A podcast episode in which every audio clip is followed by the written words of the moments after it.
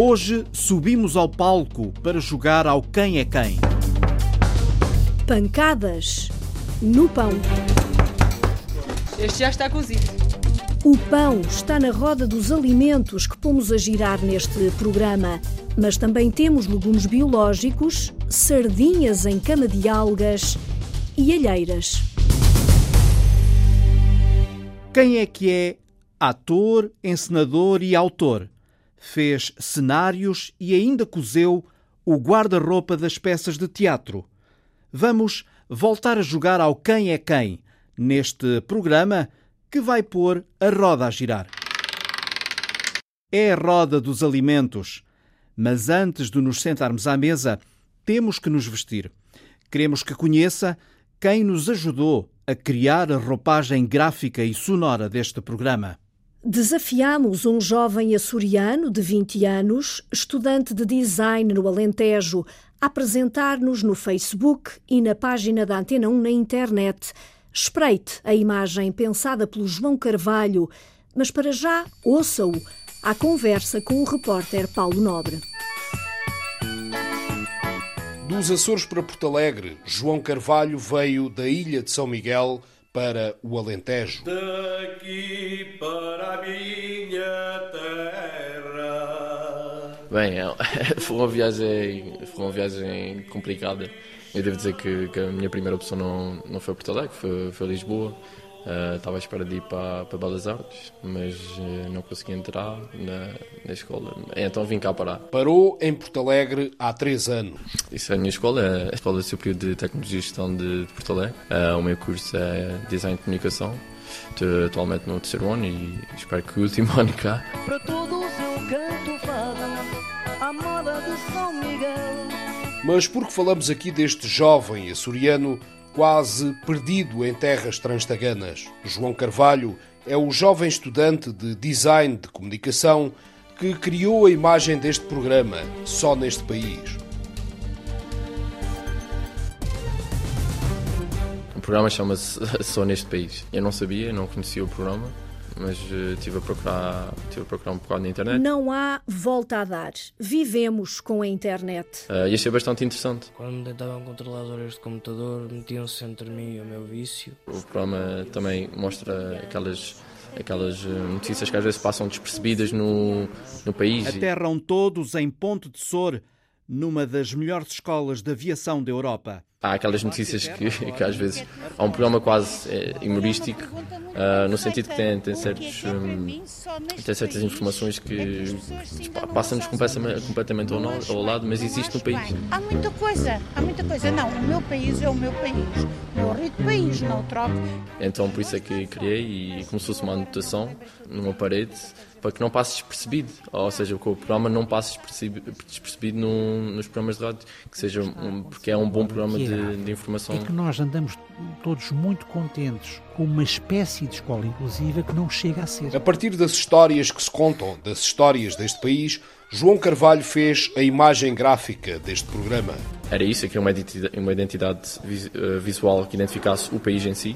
Acabei por usar o, o azulejo português. Depois comecei a imaginar Uh, como é que eu podia ser mais, mais dinâmico na, na imagem em si, como é que eu transmitiria o nome do programa. Fiz um, um efeito como se fosse um, um papel preso à parede com dois pedaços de, de, fita cola para que não passe despercebido, ou seja, que o programa não passe despercebido, despercebido no, nos programas de rádio, que seja um, porque é um bom programa de, de informação. A imagem está disponível na página da internet da RTP Basta procurar só neste país. Só neste país e nesta terra. E que se... Achei interessante a, a parte da oportunidade de poder fazer um trabalho para uma marca conhecida como a Antena 1, que faz parte do, do grupo RTP.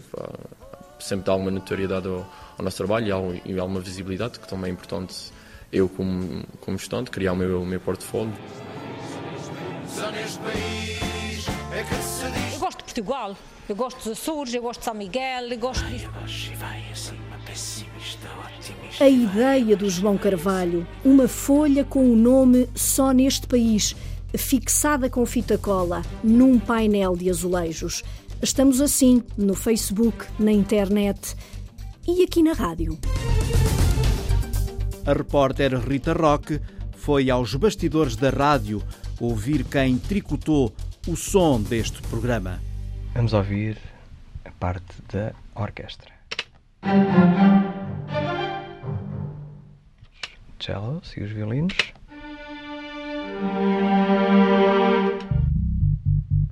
Este é o baixo.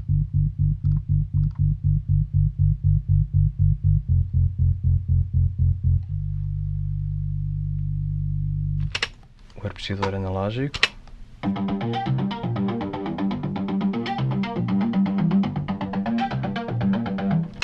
No topo do bolo que é a guitarra portuguesa. Vamos à construção completa e só assim.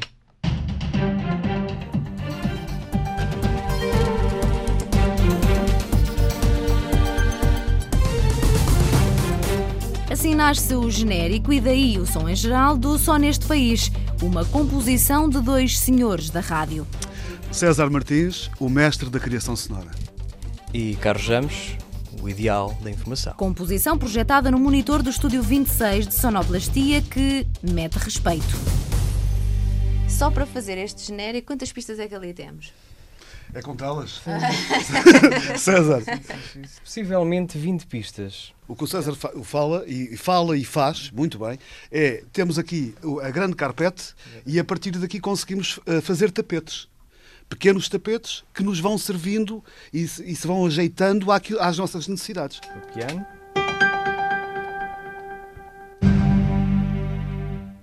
Mas tudo isto nasce ainda sem matéria-prima, sem programa, portanto, só com a intenção do que se queria que isto fosse. Era-nos contado o que é que se pretendia com o programa. Um programa de Portugalidade. Eu cheguei aqui e Faça disse. o briefing. E faço o briefing, não é? Eh, Dizem-me o que querem. Eu imagino como é que pode ser. Eh, Mas tudo num sentido mais emocional, mais, eh, mais de diário. E depois o César, e já nos conhecemos há, há muitos anos, ele percebe muitas vezes aquilo que eu não digo e vai-se criando eh, eh, o som. Imagina, basta às vezes dizer uma palavra, basta dizer Portugalidade, que temos ali a guitarra portuguesa, que vai dar aquele ponto tal de Portugalidade. A assinatura. A assinatura. E se pensa que estes dois criadores têm um estúdio que mais parece uma loja de instrumentos musicais, desengane-se, está tudo à distância de cliques. Hoje em dia já é possível, já há muita coisa eh, virtual. Quer dizer que se eu agora chegasse aqui Hum. e dissesse assim, "Epá, gosto deste separador como está, mas faltava-me ali assim uma nota de harmónica. Pronto. Ok. Harmónica, vamos ver aqui. E já agora, antes de seguir viagem para outro estúdio, dá para fazer um jeitinho à repórter? Deixa-me ver. Sim, 4. O 4 é o meu preferido. Tem- Ah, exatamente.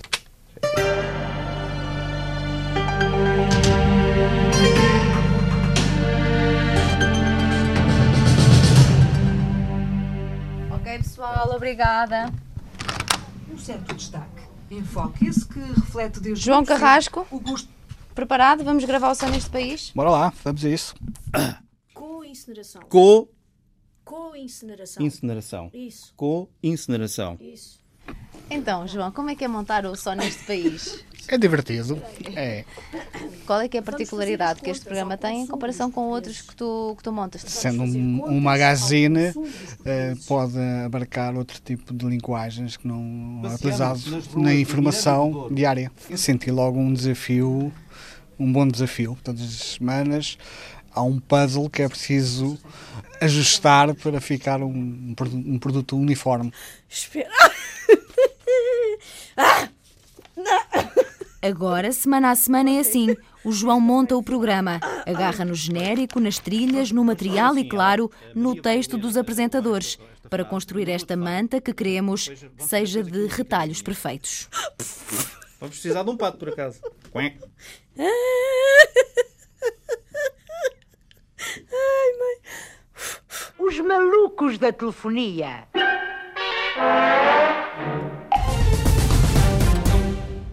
Chegou a hora de nos sentarmos à mesa, mas vá pensando no nosso desafio. Mais uma pista. Quem é que, em 1973, fundou uma companhia de teatro em que todos ganhavam o mesmo, desde a funcionária de bilheteira até aos atores? No fim, damos-lhe a resposta deste jogo. Para já espreitamos a roda dos alimentos. Depois das últimas notícias, a repórter Rita Colasso conversou com Maria Paz de Vasconcelos, da Ordem dos Nutricionistas, para perceber o que é seguro comermos. A Organização Mundial de Saúde já não tem dúvidas? Apenas confirma o que já se sabia. Encontrou relação direta entre o consumo regular de algumas carnes processadas, bacon, fiambre, presunto ou salsichas e o aparecimento de cancro. São aos quilos os alertas sobre aquilo que comemos, mas afinal, nutricionista Maria Paz de Vasconcelos, o que é que é seguro comer em pleno século XXI? Coma comida, coma pouco e coma essencialmente verde. Portanto, o que nós preconizamos como nutricionistas é que 3 quartos do que comemos por dia deve vir do chão, é? entre as frutas, os legumes e os cereais e as leguminosas, e depois haja de facto algumas carnes, alguns peixes, alguns laticínios, alguma gordura e que sejam o menos processado possível.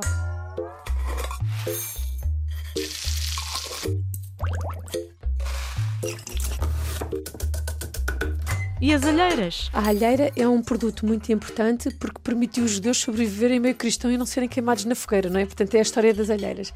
O que se deve fazer é não as fritar e deve ser feito no, no forno, não é? Picando-as, deixando babar a gordura e depois é a pressão. Não é uma alheira por pessoa, nem pensar. A alheira deve ser cortada aos quadrados nas travessas e cada pessoa tira um, dois, três quadrados, o que necessário. E em caso onde há alheiras sem pão, todos ralham, mas com razão? Nós não podemos contar que o pão sejam unidades visuais. Nós olhamos para um pão, uma bola, e dizemos é um pão. Não, pode ser dois ou três. Porque se nós temos uma carcaça que anda nas 40, 50 gramas e temos bolas de mistura à volta das 60 e 80 e temos pães integrais a 100, 120 gramas, então, se calhar, um pão integral são três carcaças em volume total. Mas quem dá o pão também dá a educação. A frase antiga de come pelo menos a carne tem que passar a ser come pelo menos os legumes. Eu às vezes brinco com os miúdos e digo que o Mourinho agora é o Jorge Jesus, não é? Mudou. Uh, os treinadores das equipas de futebol não jogam, mas fazem ganhar.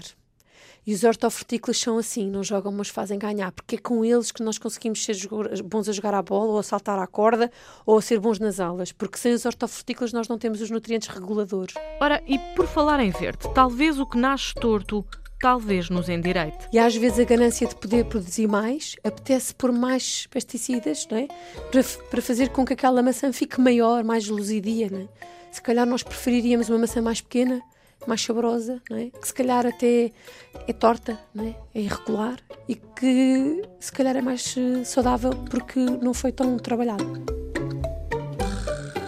É isso. Já vamos pisar a terra numa quinta biológica. Temos espinafre, temos couve-repolho, temos couve-flor, temos beterraba. Mas antes de irmos à quinta, entramos numa escola em Vila Nova de Gaia. A repórter Alexandra Madeira almoçou na cantina do Liceu. Cartão de aluno passado no sistema eletrónico, o ecrã registra a presença e o Nelson Vieira começa a percorrer caminho com o tabuleiro do almoço. Talheres, prato, a sopa obrigatória, as saladas e a sobremesa, que são opcionais. Do lado de lá, a pergunta se chega. Tá bom, tá bom. Tenho uma filete de peixe, arroz, sopa e uma maçã. Esqueceste da salada ou não costumas comer salada? Não costumo comer salada, eu. Sinceramente não gosto muito de salada, nem em casa. Ao olhar para o teu tabuleiro, achas que conseguiste a sopa com menos quantidade que estava ali? Ah, peguei uma sorte, eu. Numa outra fila de mesas, os meninos irrequietos do quinto ano, todos eles com alcunhas trazidas da outra escola, não se escusam à conversa. Começa o Messi, ou melhor, o Tomás Gonçalves. É diferente.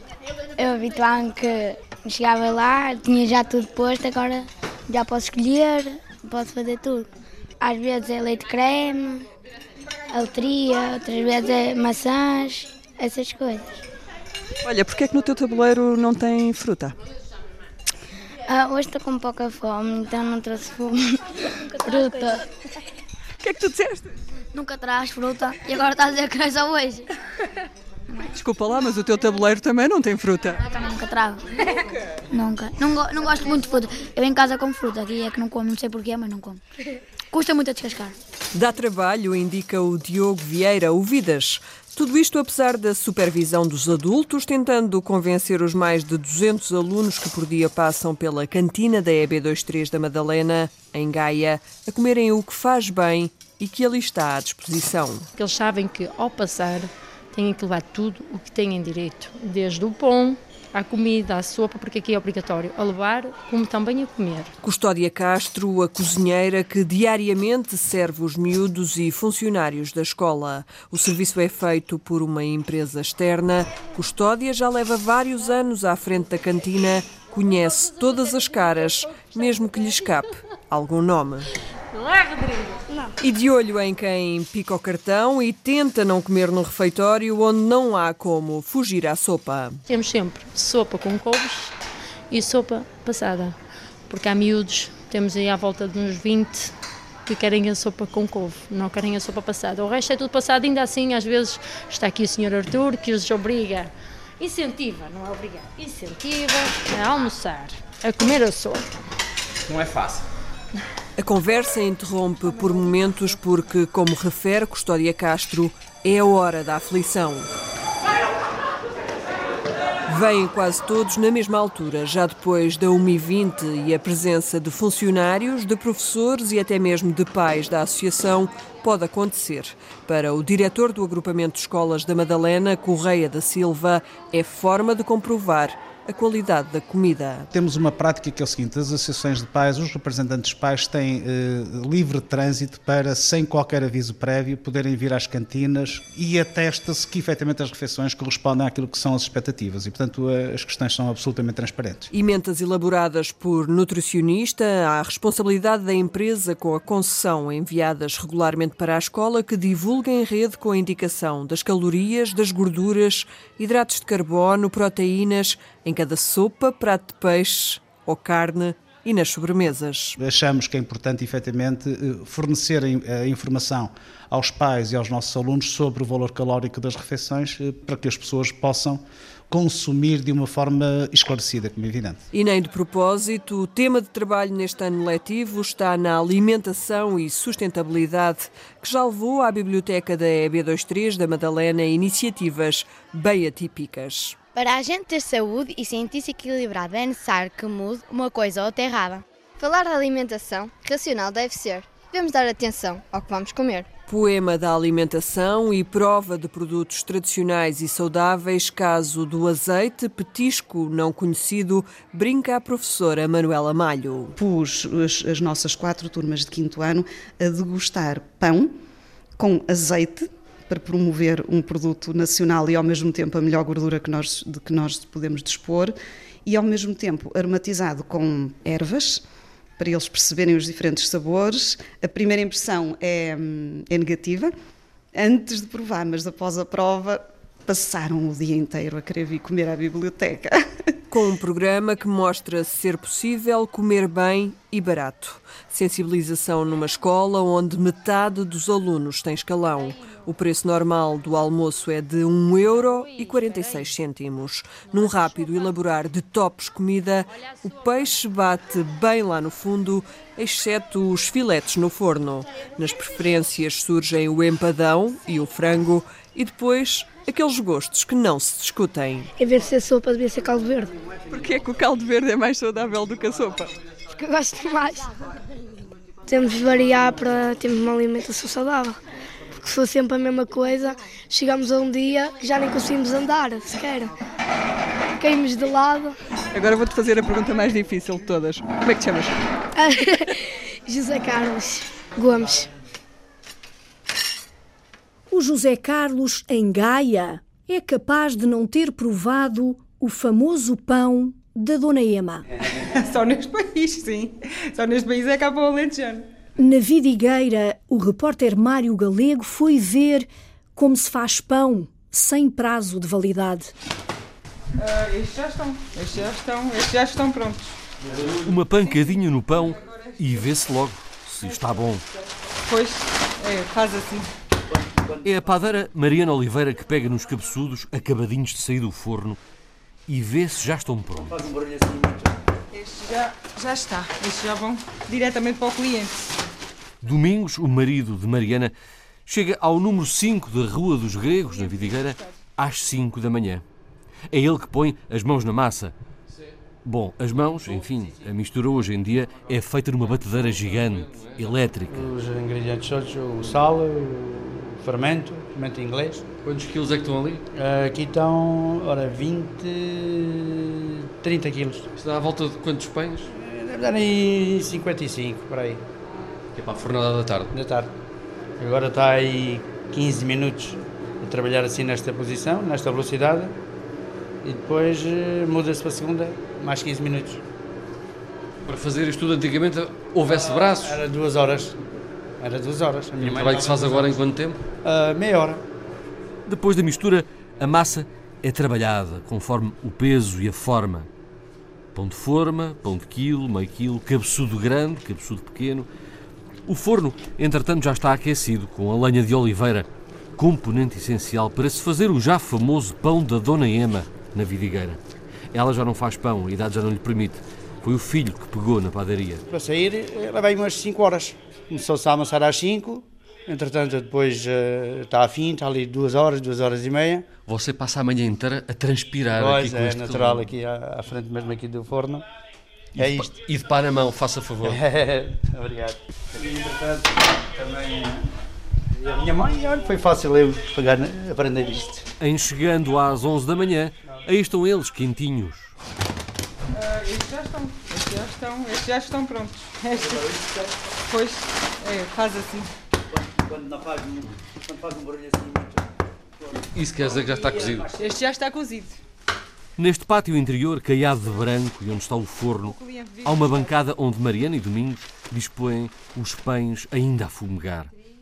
Lá fora, o cheiro da lenha de oliveira e do pão cozido que paira no ar da vidigueira avisa os clientes que a fornada acaba de sair. Escusado será dizer que pode haver pão bom na vidigueira, mas melhor do que este não há. Um indivíduo, se não o abafar em sacos, pode tê-lo oito dias que não ganha bolor. Com o queijo de cabra fresco, por exemplo, também daqui da nossa Vila Soares de Vidigueira, acompanhado sempre com as azeitonas pisadas, também são agora da época. Portanto, vinho da talha, o pão nito mol da região da Vidigueira, o bom queijo de cabra fresco e a boa azeitona está pisada. O almoço feito, está não? o almoço servido. Aliás, está o pré-almoço feito, depois então virão então as nossas iguarias locais. Por exemplo, temos sempre a sorda de alho, a sorda de cação, e são essas, essas comidas são feitas com este pão.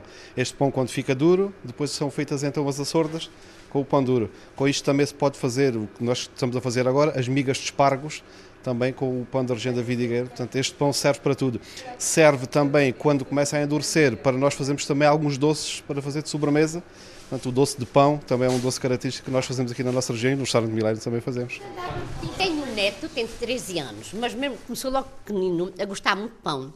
E então gosta muito do pão da Ema, cada, está em Beja e cada vez cá vem diz-me, ai avó, tenho que ir buscar o pão da Ema. Que o pão da Ema devia ser classificado, classificado, estou dizendo bem, é porque é do melhor que há.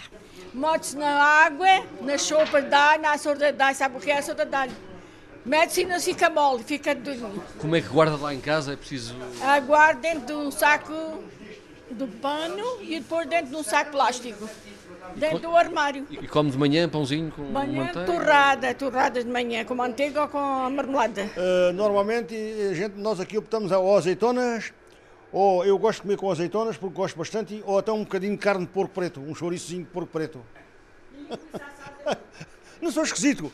Isto é um pão que até se come praticamente sozinho. É pão do bom, de grande qualidade. Podia acompanhar uma sopa feita com os legumes da Quinta de Agricultura Biológica que o repórter João Turgal visitou em Cascais. Temos espinafre, temos couve-repolho, temos couve-flor, temos beterraba, as várias alfaces que temos ali frisada, roxa e simples. E há outros produtos bem menos conhecidos. Algo interessante também aqui, que é descobrir produtos que nós não estamos habituados a consumir. Temos o caso, por exemplo, do funcho, eh, ou da acelga, eh, ou do aipo. Estamos na Quinta do Pisão, em Cascais. João Melo é um dos responsáveis municipais por esta horta de agricultura biológica. Não há um input de químicos, quer na sua componente de fertilizantes, quer na componente de tratamentos fitofármicos, não é? Fertilizantes, pesticidas, nada. Nada, nada, nada. Nós aqui fertilizantes, felizmente temos um solo muito rico, a única coisa que utilizamos é uh, estrume derivado das nossas ovelhas ou dos nossos burros. É um fertilizante natural. Natural, sim, sim, natural. Mas não será este método 100% natural muito dispendioso? Nós conseguimos manter o equilíbrio não é? e não deixarmos as pragas instalarem-se na, na cultura ou na horta E se for uma perspectiva de prevenção, não torna mais caro.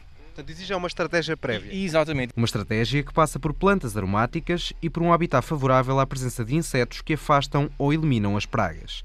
E para quem consome, será mais caro? João Mel diz que sim, mas. As plantas têm uma dimensão muito diferente e têm um paladar também muito diferente quando é colocado depois a ser confeccionado.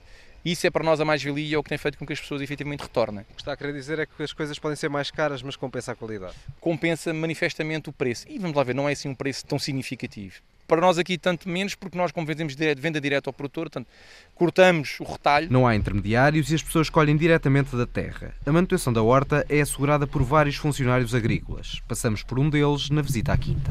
Ora viva! Bom dia.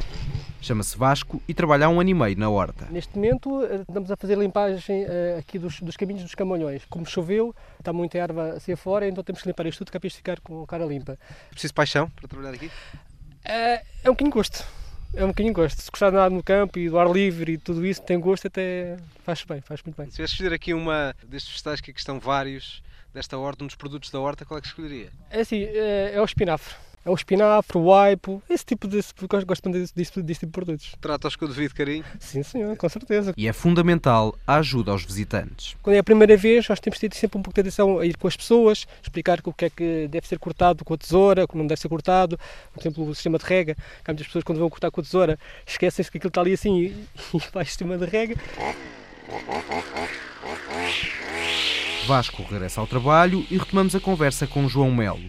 A quinta dará lucro e que tipo de lucro? Ainda não é rentável. A perspectiva, como serviço público também, não temos tanto essa preocupação, naturalmente.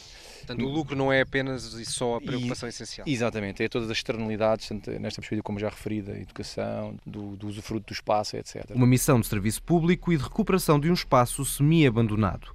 Não encontramos visitantes neste percurso pela Quinta, mas terminamos com os sentidos bem apurados. Perceberem o cheiro, nós estamos aqui, estamos a sentir o cheiro do wipe, agora estamos aqui no meio do wipe, estamos a sentir este cheiro, não é? Portanto, isso é que é, é despertar um bocado para todos esses sentidos. Mas há outros cheiros que não são proibidos, apenas se aconselha moderação. São cheiros e sabores bem portugueses que já chegam à Espanha, à Bulgária ou à Alemanha. O comércio eletrónico anda a levar a alheira de Mirandela por essa Europa fora, Nuno Amaral. Há décadas que anda pelas bocas do mundo e desde há mês e meio sofreu umas dentadas aziagas. Agora a alheira de Mirandela pode chegar fresca à mesa de toda a Europa. A Espanha já enviamos para a Bulgária, já enviamos para a Alemanha, conseguimos enviar para toda a Europa. José Machado é um dos sócios da página eletrónica da Alheira, com sede em Mirandela. Sou estudante ainda, estudo aqui na Escola de, de Comunicação e Turismo de, de Mirandela. Há meio ano empenhou-se na ideia de Ângelo Melchior, o outro sócio com 25 anos, fazer chegar a alheira tradicional de Mirandela a quem está longe e com apetite. Seis, sete dias no máximo. No máximo dos máximos, a sair daqui de Mirandela. Seis, sete dias, não importa se para Lisboa ou para Sófia, na Bulgária, o preço é o mesmo. As garantias de qualidade dessas não se discutem, são a pedra de toque deste projeto de comércio eletrónico. O produto chega com a máxima frescura possível ao, ao cliente e por isso mesmo nós preferimos pagar um pouco mais pelo transporte devidamente acondicionado do que como muitos fazem que enviam pelo CTT e, e nós não, não, trabalhamos assim. Trabalham com transporte refrigerado e excluindo uma exceção com produtores tradicionais. Tirando um produtor, todos eles já estão às alheiras à mão e só isso demonstra o carinho e a qualidade que eles põem no nosso produto. Rosa Silva é uma dessas produtoras. Ah, sim, eu acho que isso que é muito bom, mesmo para quem, quem compra e quem produz, não é? Aqui é o fumeiro de Rosa Silva, a onda de pânico que surgiu em finais de setembro devido aos casos de botulismo alegadamente provocados por produtos da marca Origem Transmontana. Essa onda de pânico não fez diminuir o lume. Não, eu para já não notei que me prejudicasse a produção. O mesmo não pode dizer José Taveira, da empresa Alheiras Primorosas. Os receios vão passando, diz, as vendas lá vão recuperando. Vai passando aos pouquinhos, mas não... aquilo que era está longe de ser. Por estes dias as vendas caíram para metade. Ah, estamos a uns 50%. O pior já terá passado. A empresa de José Taveira chegou a estar parada por dois dias. Noutros tempos, produzia cerca de uma tonelada de alheiras por dia. Não, mil quilos 1800, 500, é conforme as encomendas. Mas na altura estávamos com mil quilos diários, mais ou menos. Há duas semanas, o Diretor-Geral de Saúde, Francisco Jorge, veio a Mirandela provar alheiras, garantiu não haver qualquer risco para a saúde pública, mas as cabeças, diz o gerente das alheiras primorosas, as cabeças são coisa mais difícil de mudar. É virar a cabeça das pessoas que não é fácil. Esses receios provocados pelos casos de botulismo não tiveram fronteiras, chegaram também à Espanha. José Machado, o responsável da página eletrónica da Alheira, sentiu os efeitos. Houve alguma queda, porque nós tínhamos em média 4, 5 encomendas por semana e agora temos uma, duas. Nós não sentimos estar a passar, porque ainda esta semana recebemos e-mails de clientes a perguntar se nós trabalhávamos com essa empresa. José Machado garantiu a qualidade dos produtos, esclareceu dúvidas, respondeu a mails e as encomendas acabaram por cumprir-se. A alheira já todos a conhecemos e a sardinha também. Mas já ouviu falar em sardinha deitada em cama de algas? E nas algas, cabelo de velha? A repórter Isabel Cunha desvenda-nos este mundo ainda tão pouco conhecido bolinhos de bacalhau ou pataniscas com alface do mar, feijoada de algas vermelhas. Rui Pereira, doutorado em Biologia e um dos fundadores da Alga Plus, confessa que antes de avançarem com a produção intensiva em aquacultura, só as comia no sushi e hoje até bolos faz. A utilização de macroalgas nos pratos que confeccionamos todos os dias só depende da criatividade. Em coisas simples, numa salada, um, uns ovos mexidos, por exemplo, um, um bolo de alface do mar. Esta é a espécie que a alga plus produz em maior quantidade. Mas nos tanques e nas tinas em Ilhavo, em cultivo integrado com a piscicultura, uma inovação mundial, há outras espécies. A nori, o cabelo de velha que fazem as delícias dos grandes chefes. Vendemos para a restauração cada vez mais, para restaurantes de renome, como com estrelas Michelin, como o Yetman no Porto, o Grupo Altis em Lisboa, estamos a entrar uh, em, em, em, uh, no Grupo Pestana também, no Carlton, ou seja, em restaurantes de renome. À mesa fora de casa e ao alcance de qualquer consumidor para meter no saco das compras. A marca Toque de Mar tem algas desidratadas à venda em todo o país. Lança este mês um produto único no mundo: sardinha de conserva em cama de algas. Helena Abreu, fundadora da Alga Plus, adianta que foi aprovada pelos paladares mais exigentes. Já foi aprovada e aprovada pelo consumidor geral eh, e pelos chefes de cozinha. É uma, pronto, é uma sardinha sem espinhas. A Comura é uma empresa daqui de conservas, muito, eh, muito conceituada e muito reconhecida a nível nacional. Eh, e nós decidimos experimentar, colocar no mercado um produto que é 100% nacional, com algas nacionais e com a, com a sardinha de cá também, em azeite óbvio, o nosso azeite nacional. Outra inovação é o pão de algas, muito comum em França, mas que por cá possui uma particularidade: não tem sal. Pode ser consumido por pessoas com hipertensão. Neste momento, o pão de algas está à venda uh, ainda só na, na, na, nas padarias da, da, da empresa da Navigador Calé, em Peniche, na Marinha Grande. Nós vamos ter uh, agora, estamos a acertar detalhes de comercialização para que possa realmente chegar a mais pontos do país. Queremos é assegurar de que a receita é mantida exatamente como, como tem que ser feita, por isso estamos a escolher parceiros uh, uh, ideais que nos garantam que o pão de algas que vai comer no Porto é igual a pão de algas que come em Peniche ou em Faro, por exemplo. Muito ricas em minerais e vitaminas, o objetivo da Alga Plus, que já produz 2 toneladas de algas frescas por mês é democratizar o consumo deste vegetal marinho. Era uma tendência eh, de consumo apenas dos vegetarianos ou de pessoas que realmente tinham uma, muito curiosas e que, com uma, uma alimentação quase exótica. Cada vez mais eh, está a, está a ocorrer a democratização do consumo de macroalgas. Helena Abreu deixa um desafio. Atreva-se aos velhos sabores portugueses, junte novos paladares e bom apetite! Só neste país é que se come bom bacalhau. Só neste país é que até a pinga paga 23% de IVA. só neste país é que temos uma gastronomia tão farta. Carne, peixe, marisco, legumes, para a melhor gastronomia do mundo. Só neste país, com uma grande diversidade de solos e climas, é que conseguimos ter vinhos com tanta qualidade e personalidade como os da Beira Interior. Não existe o que existe aqui neste país. Só neste país é que existe isto. Só neste país é que há leis que impedem de comer as coisas mais tradicionais. Só neste país é que dificultam a restauração, colocando o IVA a 23%. Porque nos outros países da Europa não existe nada disso. Bom comer, bom clima. Só neste país é que se come bom bacalhau. Há mil e uma maneiras de o confeccionar também. Saímos da mesa. Hoje só bebemos a água que está no centro da roda dos alimentos, mas para a semana damos cor aos copos.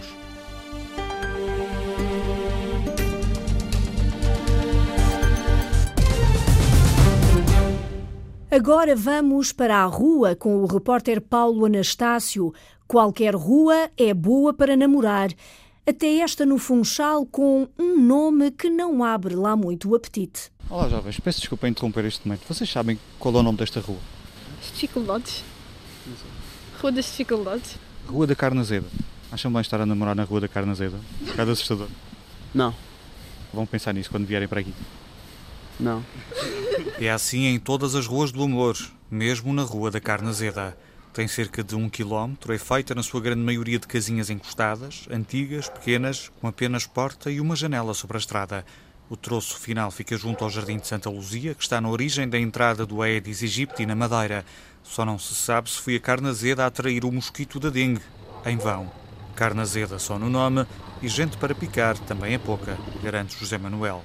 Eu já vivo aqui há 23 anos, mais ou menos. Vivo aqui em cima mesmo. E não tenho O problema. ambiente, no caso do entre vizinhos. Não, não. Aqui tudo se vive bem, aqui nesta rua. Há um ou outro, quer dizer, há- não pode ser tudo mar de rosas, como diz o outro. Mas pronto, a gente vive tudo bem. Isto é cada um na sua casa, bom dia, boa tarde, está bom, está bom. Boa noite, também é, se vocês quiserem, pronto. Moram cá? Não, não, só passamos aqui. Só só- todo Mas sabem, sabem como é que se chama esta rua? Sim, Rua da Canazeta. O nome não assustou Maria Adelaide quando para aqui veio morar há 22 anos. Hoje acho estranho realmente, mas nessa altura não. Veio por amor. Vim por trabalho. por trabalho. A Rua da Carne Azeda tem pouco comércio. Bem-vinda, trabalha há mais de duas décadas numa empresa que se destaca pelo nome e pelo ramo de negócio, numa rua assim. É, é uma rua que tem um nome estranho para, para uma empresa que se chama Procarne. Sim, sim, é estranho, é? Na relação com os clientes, eh, costuma haver assim alguma piada? Sim, às vezes sim, claro. Já aconteceu. Está logo, a carne não é azeda, não. Sim, eu digo logo, não, não é, é muito boa. A Procarne está na Rua da Carne Azeda por acaso. É onde a família dos proprietários tinha um terreno. Os clientes da Madeira já pouco ligam ao nome da rua, ao contrário dos fornecedores do continente que gostam de ironizar com a morada. O que é certo é que das poucas pessoas com quem nos cruzamos, José foi o único a dar um palpite sobre a origem do nome Rua da Carne Azeda. Antigamente não havia frigoríficos, eles cozinhavam as carnes, o resto deixavam nas panelas, no dia seguinte estava azeda. E depois a palavra passava a palavra e um dizia aos outros, olha, a carne está azeda, a, carne, a minha carne está azeda, a minha carne está azeda e pronto, ficou a carne azeda. O palpite passa ligeiramente ao lado, tal como a vida da cidade que já não se faz por ruas antigas e estreitas. A carne dá nome a esta artéria do Funchal, porque era aqui que se situava no início das coisas o principal açougue, onde se partiam as carnes que ficavam guardadas em armazéns ao longo da rua. Azeda, porque antes dos frigoríficos está-se mesmo a ver o problema em torno da conservação. Era o tempo do sal e das pimentas dos descobrimentos. Só na transição do século XVII para o século XVIII, com a construção dos mercados na baixa da cidade, o açougue e os armazéns da carne azeda foram desmantelados. Nasceu uma rua normal, mas o nome ficou até hoje. Realmente tem razão. Para a próxima, quando lhe perguntarem, já sabes o que Já sabe, muito obrigada. Muito obrigada. Conte-nos o que se passa na sua rua. Escreva para só neste país, arroba, rtp.pt. São as bobinas que ainda estão frias. Frappé. Não vê você que a onda bate na lâmpada e recua. E daí o som quer sair e não pode. Quem é que, na cultura portuguesa, foi colega de liceu de António Guterres e pediu emprestados os apontamentos do antigo primeiro-ministro para passar nos testes. Estamos quase, quase a revelar de quem falamos. Agora ouvimos o Pardal Vermelho, um militante comunista desde os 19 anos, com quem o repórter Mário Antunes conversou em Castro Verde sobre a atualidade política. Minha oficina é uma espécie da sede do PCP, em entradas. É o avante, quem quiser ler, é propostas. Propaganda com fartura. Não tenho medo. Não tenho medo de, do capital. Pardal Vermelho. Pardal Vermelho. Luís José Costa Batista. Luís José Costa Batista. O Sim, Pardal. O Pardal. Porquê? O Pardal vem em nome, é dado de família. Ah, aqui em entradas, a minha família a família dos passarinhos.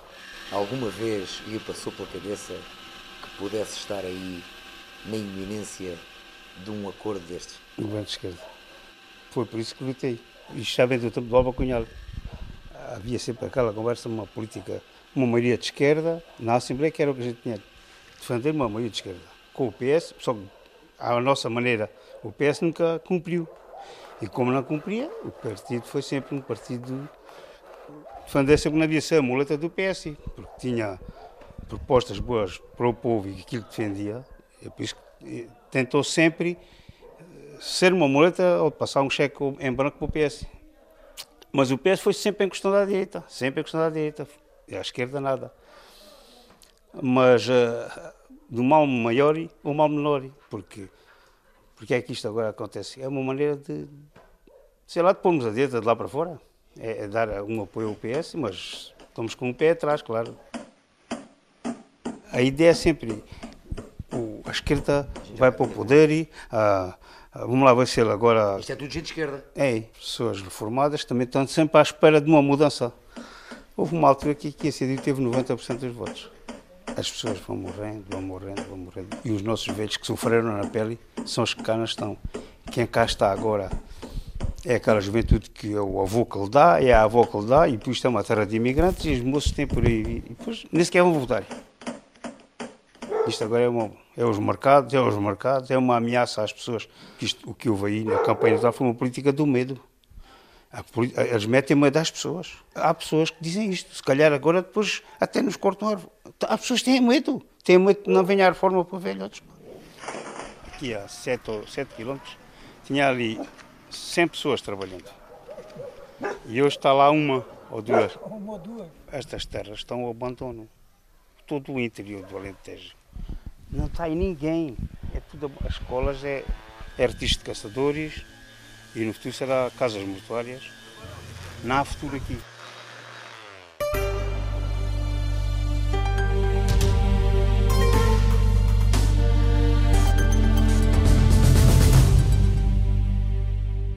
Quem é quem? É ator, encenador, autor. Este homem da cultura portuguesa, Inês Forjás, vai ou não deixar os palcos? Sou o Luís Miguel Sintra e sou ator, ou fui ator, e sou encenador, sou uma pessoa de teatro. Fiz cenários, fiz, fiz tudo, do teatro fiz tudo. Fez até o guarda-roupa de algumas das peças. Ser ou não ser. Mas, acima de tudo, o que tem feito é dar voz a muitas vozes. É isso a questão. Ator, encenador, dizer, crítico, autor, professor, não cabe tudo aqui. Se toda a gente pensasse por si própria era uma confusão. Centremos-nos no Teatro da Cornucópia, de que Luís Miguel Sintra foi um dos fundadores em 1973. É a minha vida inteira. Em Lisboa, ao menos, estamos tranquilos. Ninguém pode falar. Estão tranquilos, mas não estão felizes. É a tranquilidade dos homens das galeras que remam em cadência e em silêncio. Teatro independente antes e depois do 25 de Abril. Queria modificar uh, a qualidade artística, queria inovar. Teatro para aproximar público e atores. O que é muito importante e para mim fundamental, mesmo na minha profissão e na minha vida toda, é a relação com as outras pessoas. Teatro para ajudar a pensar a complexa natureza humana. E o pior é o dinheiro. O dinheiro é que é o demónio que se meteu na vida da humanidade e que é uma coisa horrível. Um demónio velho e sabido, dinheiro. Quando nasceu, a cornucópia pagava a todos o mesmo. Salário igual para trabalho diferente. Recebia tanto a bilheteira como o ator. Hoje já não é assim, mas há coisas que se mantêm. Venha daí o velho diabo. A falta de dinheiro é crónica. Em 1977, a companhia esteve para fechar portas. As pessoas estão sem dinheiro para comer, sem dinheiro para vir até ao teatro. Entramos na máquina do tempo. Há pessoas que já não vêm até ao edifício porque não podem, porque é mais barato ficarem em casa. E isto é uma situação que as pessoas não aguentam muito mais tempo. Em 1977, problemas de subsistência. Teatro parado há três meses por causa de um impasse com o plano de subsídios e um comunicado arquitetado pelo então secretário de Estado da Cultura, David Mourão Ferreira. A Secretaria de Estado da Cultura é que tem que descalçar esta bota. Se um abaixo assinado com os nomes como estes que agora aparecem no abaixo assinado que nos apoia não é suficiente como prova de que a nossa companhia é uma companhia a que o povo português tem direito, isso é o secretário de Estado que deverá julgar. A petição era dirigida ao primeiro-ministro Mário Soares e levava a assinatura de centenas de personalidades. Manuel de Oliveira, Sofia de Mel Breiner, António José Saraiva, Eduardo Lourenço, João Bernardo da Costa e muitos, muitos outros. Mas recuemos mais ainda. Nasci em Madrid e sinto uma ligação à Espanha que é exatamente o contrário da aversão pelos espanhóis que tantos portugueses sentem. Eu sinto uma enorme paixão ibérica que herdei do meu pai. Paixão ibérica, herdada do pai. Lindley Sintra, o filólogo que saiu do gabinete para recolher e fixar modos de falar. Regressemos ao filho Sintra, Luís Miguel. Naquele tempo. Além do teatro, o cinema. Tenho tido imensa sorte por ter trabalhado com realizadores que são grandes realizadores de cinema. Há ainda a ópera ou as óperas. É, aliás, o palco do Teatro Nacional de São Carlos que agora o aguarda. O meu próximo trabalho, aliás, é um trabalho que gosto muito de fazer e que é o diálogo das Carmelitas do, do Poulenc e do, do Borne Bernanoso em São Carlos. Pontos nos is, Luís Miguel Sintra despediu-se dos palcos, mas vai andar por aí. Silêncio agora. Uma história, só mais uma. O meu reino por uma história, porque também Ricardo III passou pelas mãos de Luís Miguel Sintra, tal como os apontamentos de António Guterres, de quem foi colega de liceu. E depois lembro que tive hepatite e que veio os cadernos do Guterres para a minha casa para eu aprender pelos apontamentos que ele tomava. Guterres, o estudante que havia de querer condecorar anos mais tarde Luís Miguel Sintra, num certo 10 de junho. Quando me fui condecorado num 10 de junho em que estava ele e Jorge Sampaio como Presidente da República e que se disputaram os dois porque queriam os dois dar uma condecoração. O Jorge Sampaio disse assim para o, para o Guterres, desculpa, mas este sou eu. Enfim, senhores, que não só havemos de ser pó, mas já somos pó.